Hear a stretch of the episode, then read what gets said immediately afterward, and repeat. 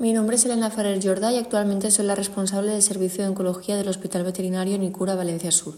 El objetivo de compartir este caso clínico es para describir el protocolo diagnóstico y terapéutico de una paciente diagnosticada de un carcinoma tímico que presenta un componente infeccioso y se sospecha de que pueda haber un componente paraneoplásico asociado.